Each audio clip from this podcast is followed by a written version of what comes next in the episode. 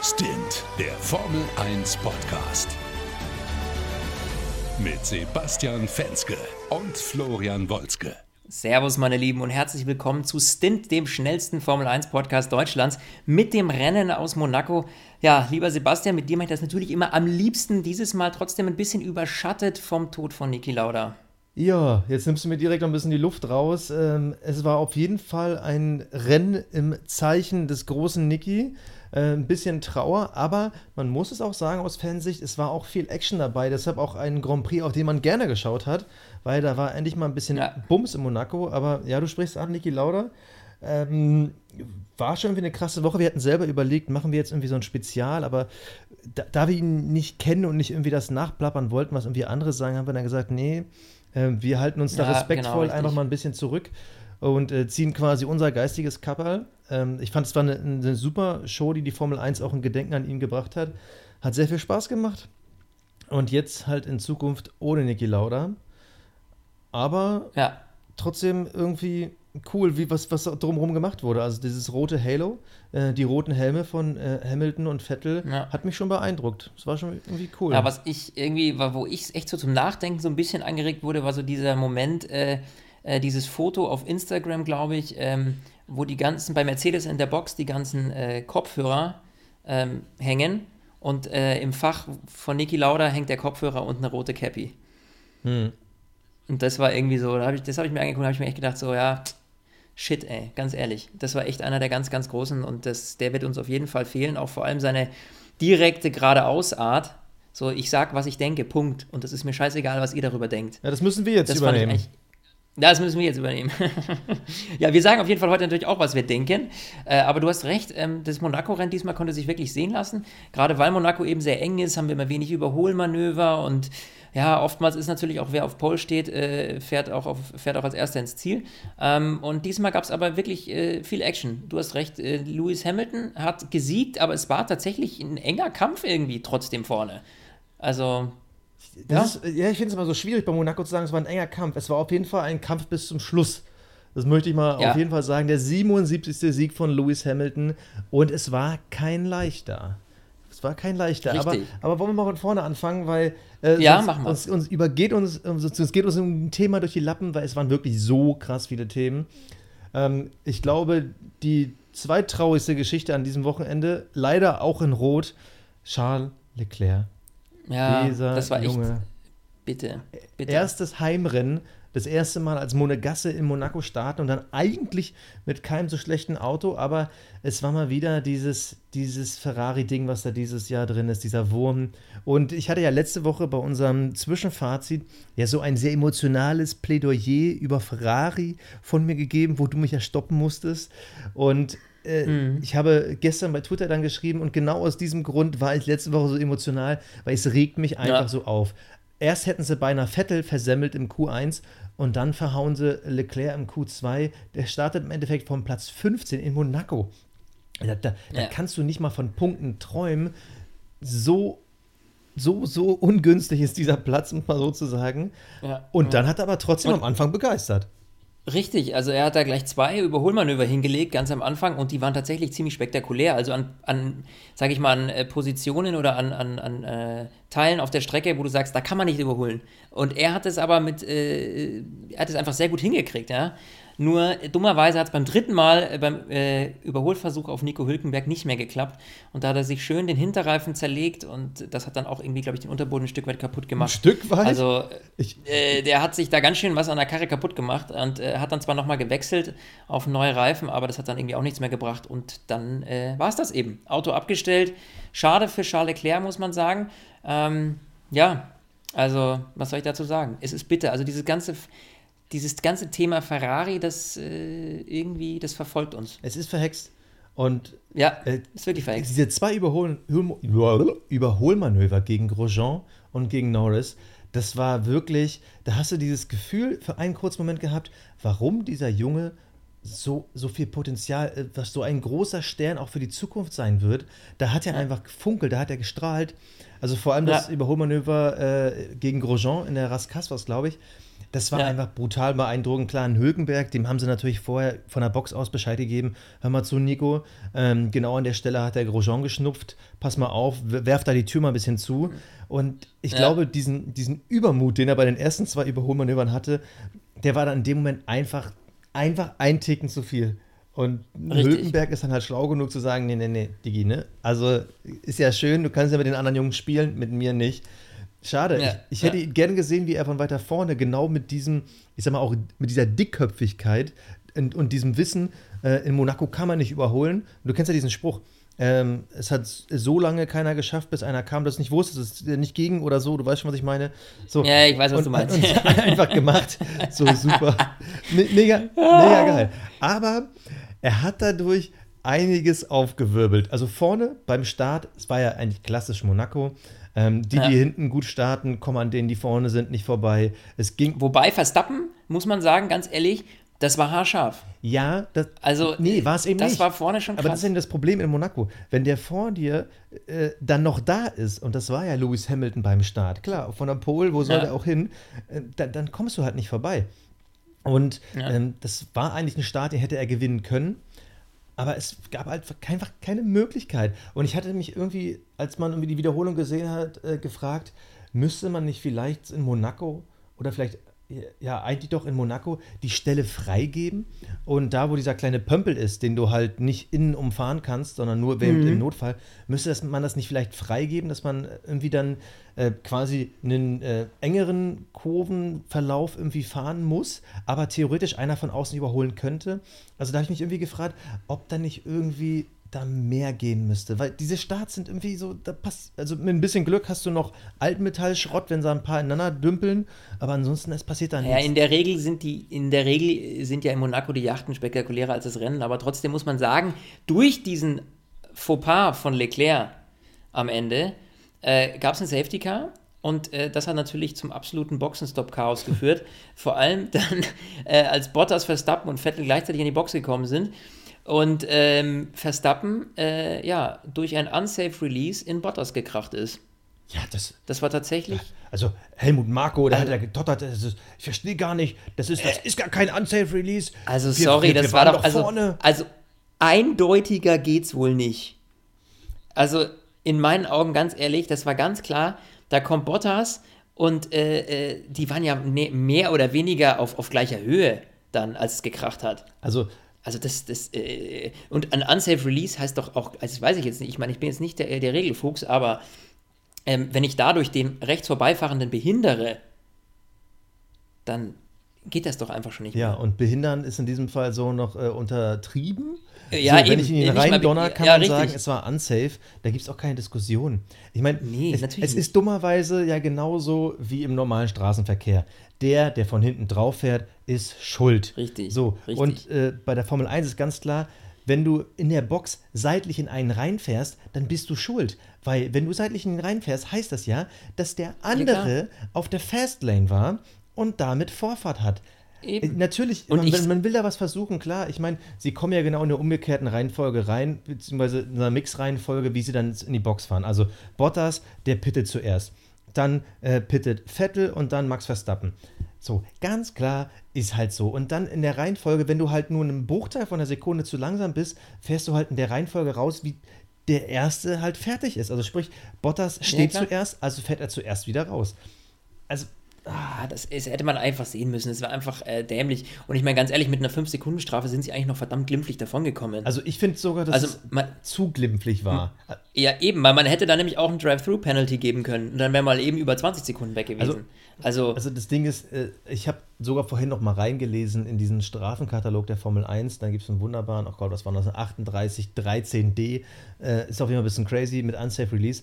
Ähm, die 5-Sekunden-Strafe ist so in Ordnung, so die steht da auch drin.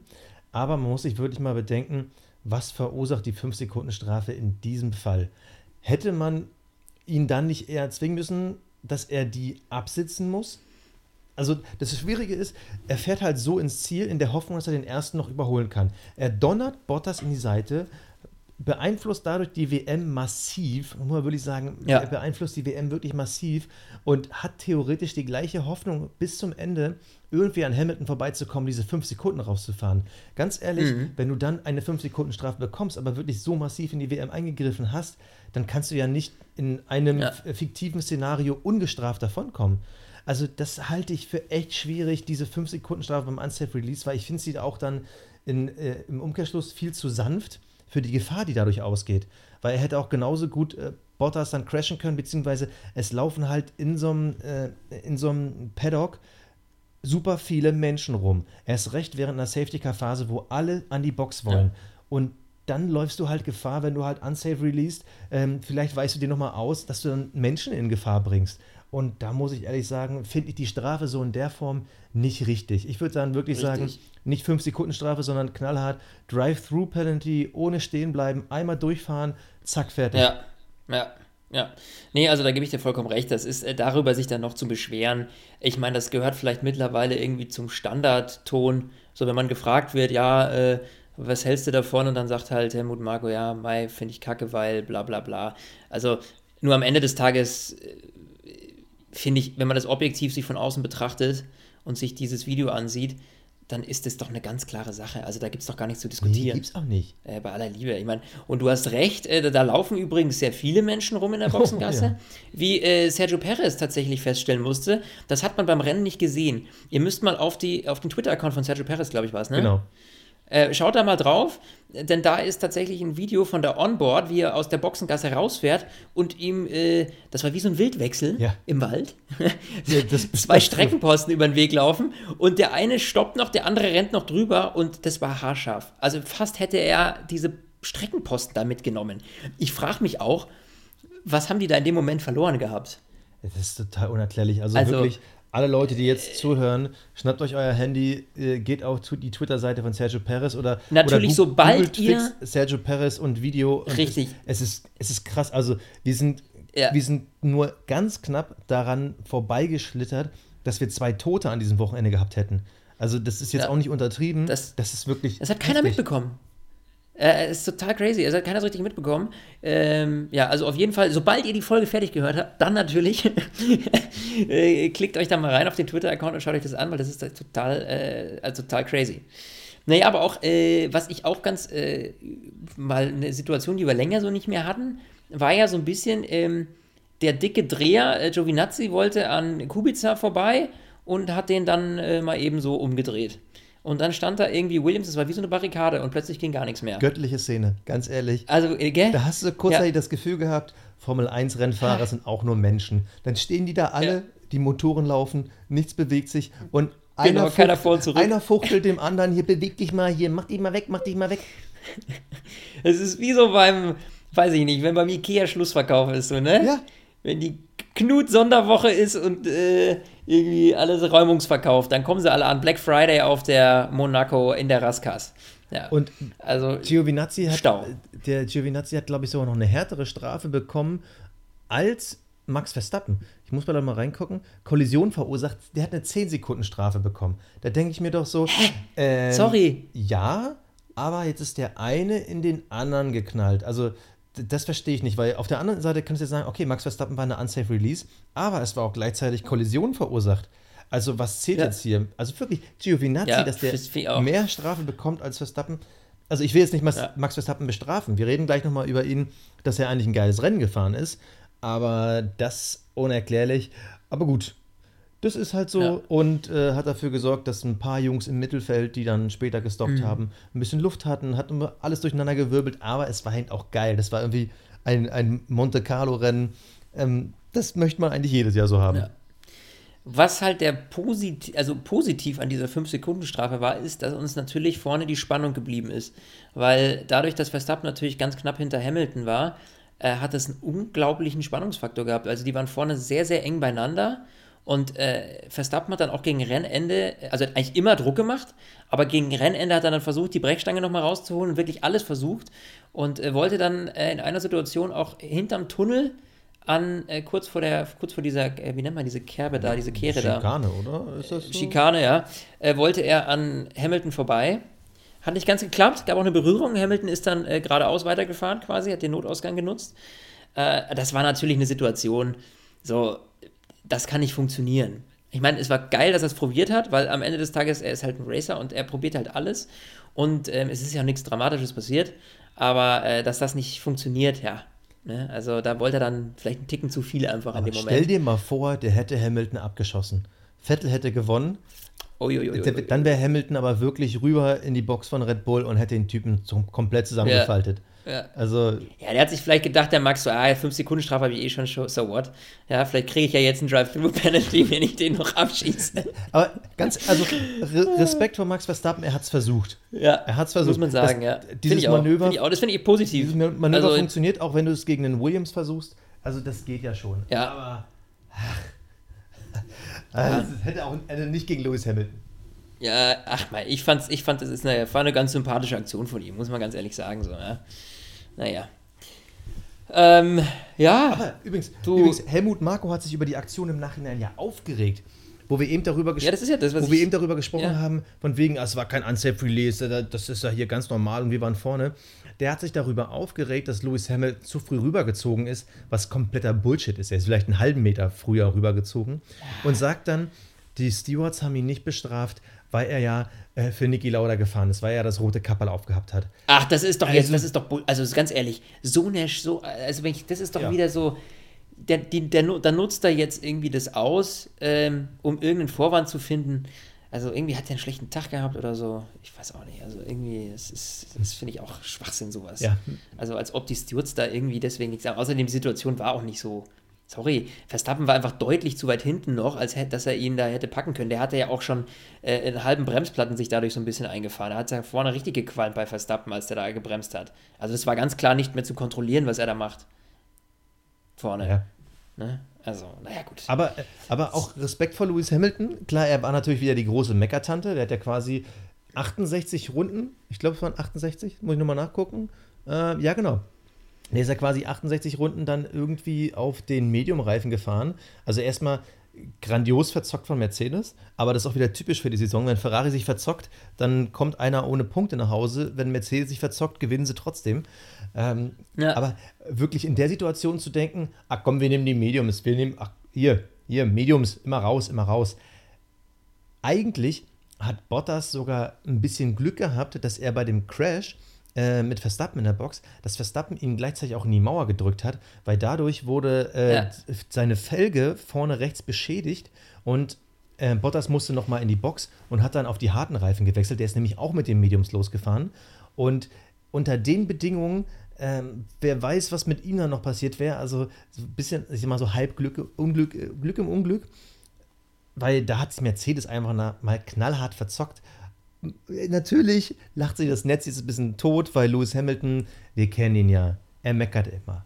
Ja, er ist, er ist gut, Ja. er, ist, er ist grandios gut, aber er ist auch eine alte Meckerzicke und die ganze Zeit, Eben, äh, eben. meine Reifen, holt mich rein. So ein Quatsch. Als würde Lewis Hamilton weiß auch selber, dass er, wenn seine Gegner, ah, die, die besten drei, innerhalb von irgendwie zwei Sekunden hinter ihm sind, dass der dann nicht an die Box fährt. Ist doch Quatsch. Also, da Ja. hätte er auch mal ein bisschen die Klappe halten können. Aber das glaube ich, dieses, das war so ein, so ein Lewis Hamilton-Moment zwischen Genie und Wahnsinn. Da, da muss er wieder, genau. Also er muss, Exakt, du sagst damit es. alle denken so, boah, ist der krass am Limit gefahren, weil er hat sich einfach mal 68 Runden aufgeregt. Oh, der ist so krass, einfach so krass. Ah, der, der, der muss der Beste sein. Das ist schon wieder so, der denkt halt immer noch mal einen Schritt weiter und zwar bei allem im Leben. Das finde ich so Ja, wirklich Genie ja. und Wahnsinn. Ich weiß gar nicht, ob ich das geil finde oder einfach nur bescheuert. Aber irgendwie ist es so, es ist so Lewis Hamilton. Kein anderer Fahrer auf der Welt hätte da vorne gesagt, ey, was soll die, was soll der Mist? Ich meine, er, erinnern wir uns an letztes Jahr, ähm, Daniel Ricciardo, der mit einem halben Auto da ins Ziel gefahren ist, hat der die ganze Zeit gesagt, äh, Leute, Leute, Leute, Leute, ich, aber die Buchse ist voll. Ich meine, klar hat er auch ein bisschen gemeckert, aber der wusste halt so, ich fahre den Ja. Stiefel jetzt ganz entspannt nach Hause. Eben, der hatte noch viel krassere Probleme, also ganz ehrlich, ähm, das ist halt, aber gut, weißt du, je- je- wenn man natürlich, äh, als Lewis Hamilton ist man natürlich auch ein bisschen verwöhnter, sage ich mal, als, als Ja, Danny. Ricciardo. Als Ricciardo war man halt froh, dass das Auto ins Ziel kommt und als äh, Hamilton denkt man sich halt, boah, wie, ich habe keine 30 Sekunden Vorsprung. Ja, was ist denn, wenn ich jetzt nochmal stoppen will? Ja, richtig, äh, wie soll ich denn die schnellste Rennrunde jetzt holen? Übrigens, Ja, die, die hat sich, ja? die, die schnellste Rennrunde hat sich mal wieder Gasly geholt, ne? Ja, Mhm. ganz stark, ganz stark. Aber Ähm. interessanter Trend. Äh, Die schnellsten Rennrunden bisher zweimal Leclerc, zweimal Gasly, einmal Bottas, einmal Hamilton. Bei Bottas und Hamilton Ja. war es immer aus Langeweile. Bei Leclerc und Gasly, weil sie einfach sowas von fernab vom Schuss waren. Interessant, also Ja. die, diese schnellste Rennrunde sich im Laufe des Jahres entwickeln wird. Ich freue mich schon auf unser Saisonabschlussgespräch, wenn wir äh, das einordnen, wie wichtig das war oder nicht. Heute mal wieder Gasly, auch wenn es nicht aufgefallen ist, der ist mitgefahren. Ja, den sieht man selten. Und wen man auch selten sieht, ist George Russell aus dem Williams.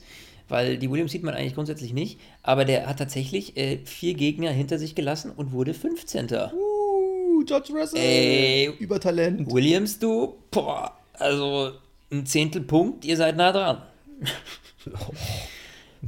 ähm, und äh, Was war auch ja, ein bisschen, man muss auch relativieren, Giovinazzi ist halt äh, durch diese 10-Sekunden-Strafe, klar, ist ja, Ja, nach hinten ja. gefallen, ja. immer noch drei dahinter. Und Leclerc ist ausgefallen. Ja, ja, ja, gut, aber ähm, was sehr beeindruckend war, also Alpha hat ja einfach den schrottigsten Tag ever, ever, ever gehabt.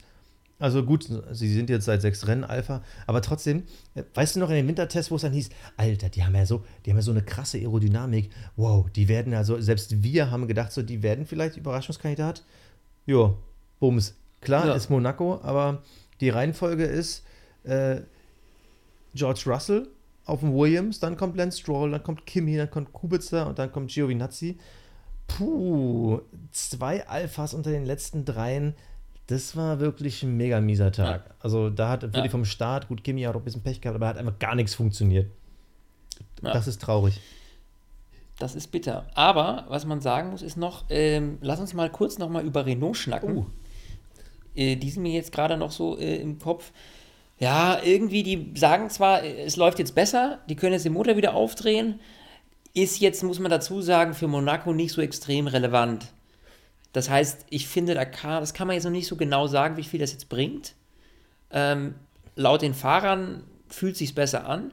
Ich meine, wir haben jetzt äh, Danny Ricciardo auf 9, Hülkenberg auf 13. Pff, ja, sind jetzt auch nicht die Wunschvorstellungen von Renault, um ehrlich zu sein.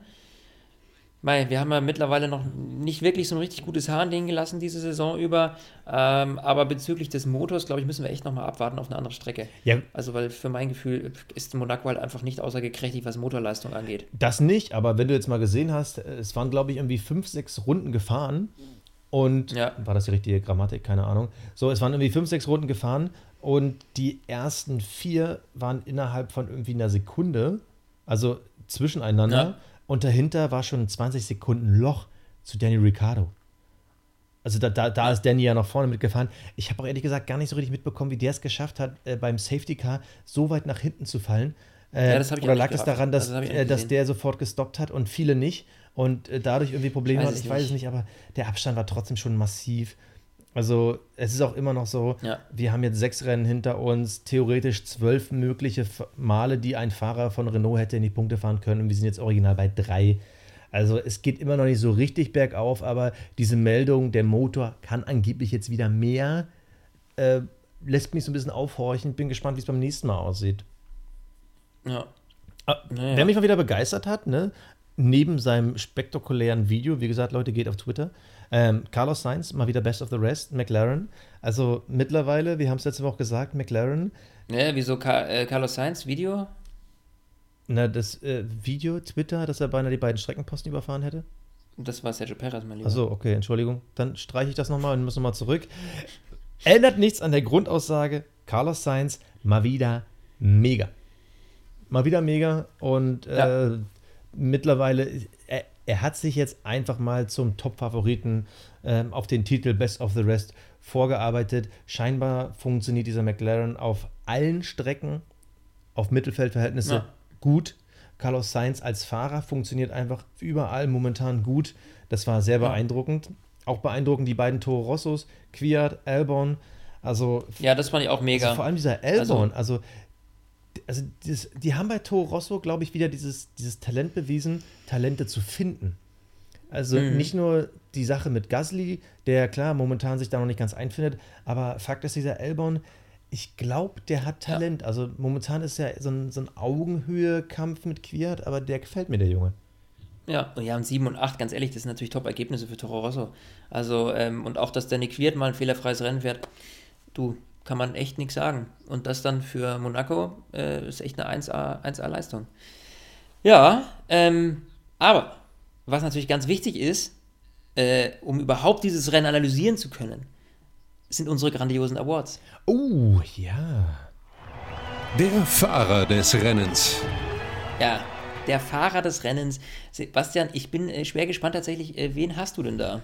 Also ich, ich, ich, ich habe überlegt, gebe ich Hamilton, aber irgendwie, mir war das zu viel Heulsuse, klar, mit den alten Schlappen zu fahren, aber ach, nee, dafür war es auch nicht besonders genug, obwohl das Qualifying schon stark war. Gebe ich Verstappen. Äh, ja, aber dann waren doch irgendwie so der Unsafe Release und diese Kollision da. Er hat es versucht, aber irgendwie.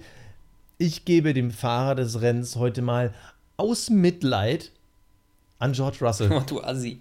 ja, wirklich. Ich gebe es aus Mitleid an George Russell, weil ähm, oh. auch, also ganz ehrlich, wir können ihn ja nicht einschätzen, einfach wie durch den Williams, man weiß halt nicht, was er drauf hat oder nicht. Fakt ist aber, wenn du am Ende in Monaco aufs Tableau guckst und der Junge ist dann nicht ja. letzter, nicht vorletzter, sondern er fährt einfach auf Platz 15 vor einem Racing Point, vor zwei Alphas, vor seinem Teamkollegen ins Ziel dann hast du eigentlich 120 Prozent aus dem Auto und dem Wochenende rausgeholt. Ja, gebe ich dir recht, gebe ich dir recht, gebe ich dir recht. Und ja. deshalb ja. mein äh, Fahrer des Rennens, wie gesagt, mit einem kleinen Mitleidsbonus geht an George Russell, weil keiner der anderen sich so richtig verdient hat ja, das waren gute ja. Races, aber, mh. Hm. aber ich bin gespannt. Vielleicht ja, hast du ja einen von jetzt, den beiden. Ja, ja, jetzt habe ich tatsächlich Verstappen. Äh, jetzt hast du mich aber so ein bisschen aus dem Konzept gebracht, weil du hast, ich hatte George Russell natürlich nicht auf dem Schirm, ja.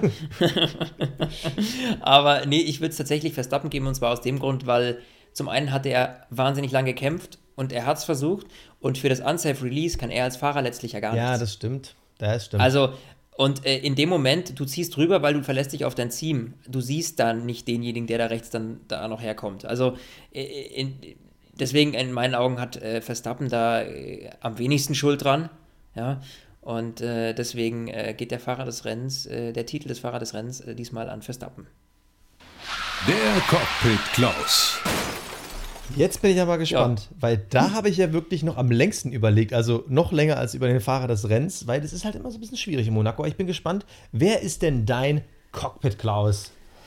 Boah, mein Cockpit Klaus. Ich muss sagen, äh, also ich habe da tatsächlich zwei Favoriten gehabt äh, und äh, beide sind tatsächlich keine Fahrer, ausnahmsweise. Oh. Also normalerweise ist ja der Cockpit Klaus tatsächlich ein Fahrer, aber ich muss es dieses Mal nicht einem Fahrer geben. Äh, ich hatte, ich bin, habe geschwankt so zwischen äh, den beiden Streckenposten, die leicht suizidgefährdet sind. Ähm, oder tatsächlich ähm, dem Team Red Bull. Weil dieses Unsafe Release war absolut nicht notwendig. Das war einfach dämlich. Und äh, ich muss sagen, ich schwanke in diesen Sekunden immer noch hin und her. Ähm, ja, also ich, ich glaube tatsächlich, äh, weil es so eine seltene Szenerie ist und tatsächlich hätte übel ins Auge gehen können, sind für mich diese zwei wagemutigen Streckenposten heute mal die Cockpit-Kläuse. Verdient, verdient. Ich muss auch sagen, ich habe lange überlegt, äh, den Titel dieses Mal an Red Bull und Helmut Marko zu geben, weil ich kann es nicht mehr hören. Ich meine, genau das ist ja im Endeffekt, was, was Niki Lauda ausgemacht hat. Dieses klar, direkte raus. Wir haben einen Fehler gemacht, ich habe einen Fehler gemacht. So. Und was dieses Racing ausgemacht hat, nicht nur seine Karriere, dass man quasi äh, so, mit so einem Unfall und dann wieder zurückkommt, so, das war halt, Niki Lauda war der Mythos Formel 1 und so, so ein Geschwafel wie das, was ich dann von Helmut Marko höre, ist für mich das komplette Gegenteil, dieses Rumgemecker. Trotzdem ja. kriegt er meinen Cockpit Klaus nicht, obwohl er ihn mehr als verdient hätte, sondern es tut mir leid, aber der Cockpit Klaus dieses Mal geht an die Rennstrecke Monaco. Ja, es ist ein Mythos. ja, es ist die große Legende. Aber Monaco ist einfach nichts mehr fürs 21. Jahrhundert. Max Verstappen lag drei und, fast 63 Runden im DRS-Fenster und konnte nicht überholen. Also Leute, ganz ehrlich, ja, ja. ich muss mir kein Formel-1-Rennen angucken in der Hoffnung, dass nur ein Safety-Car da Spannung reinbringt. Nee, tut mir leid, aber dann, dann, muss man wirklich mal überlegen, baut man vielleicht den klassischen Parcours dann nochmal, Parcours, äh, die klassische Rennstrecke nochmal um, macht man da, äh, verändert man da irgendwas, aber ganz ehrlich, dann können die auch in meinem Wohnzimmer fahren. Ich habe ein Problem damit, Monaco sieht geil aus, aber es passiert einfach nichts. Also im Endeffekt hatten wir das Glück, dass äh, Charles Leclerc so ein bisschen dusselig war und einfach zu viel wollte. Wäre das nicht passiert, gäbe es kein Safety Car, hätte es keine Unsafe Release gegeben und dann hätten wir einfach gesehen, wie die ersten vier, vielleicht sogar die ersten 15 so ins Ziel kommen, wie sie gestartet sind und tut mir leid, also ich kann mich an Monaco nicht ergötzen. Wir hatten wirklich Glück, dass ja. diesmal was zu erzählen war, aber das ist für mich so, nee, da kribbelt nichts. Ich war selber mal in der Stadt, habe mir das mal alles angeguckt auch wenn es immer heißt, so, nee, die Stadt ist halt so eng, dann muss man den vielleicht minimal anpassen. Andere Strecken hat man auch angepasst, damit sie irgendwie ins 21. Jahrhundert passen. Deshalb ja. Cockpit Klaus 2019 im Monaco Grand Prix geht an den Monaco Grand Prix. Das Kapperl des Rennens.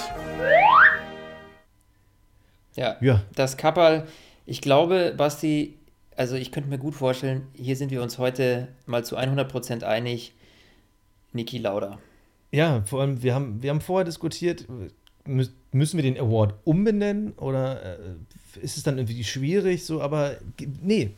Nee, nee. unser Kapperl des Rennens ziehen wir von Niki Lauda, dank Niki Lauda und genauso wie halt alle anderen dann mit roten Helm fahren, ziehen wir es auch in Zukunft, weil es ist einfach so die, die große Ehrung, die man halt jemandem geben kann in der Formel 1. Wir ziehen das Kapperl von Niki Lauda. Ja siehst du es anders? Also äh, von der Begründung ich her siehst du es noch tiefer. Nee, ich sehe es exakt ganz genauso und ich glaube, mit diesen Worten ähm, in Gedanken bei Niki Lauda schließen wir heute unseren Podcast, oder? Ja, reicht für heute. War, war schnell und war viel, trotzdem gut. Ja. Meine Lieben, bis demnächst. Ciao, ciao. Stint, der Formel 1 Podcast. Mit Sebastian Fenske und Florian Wolzke.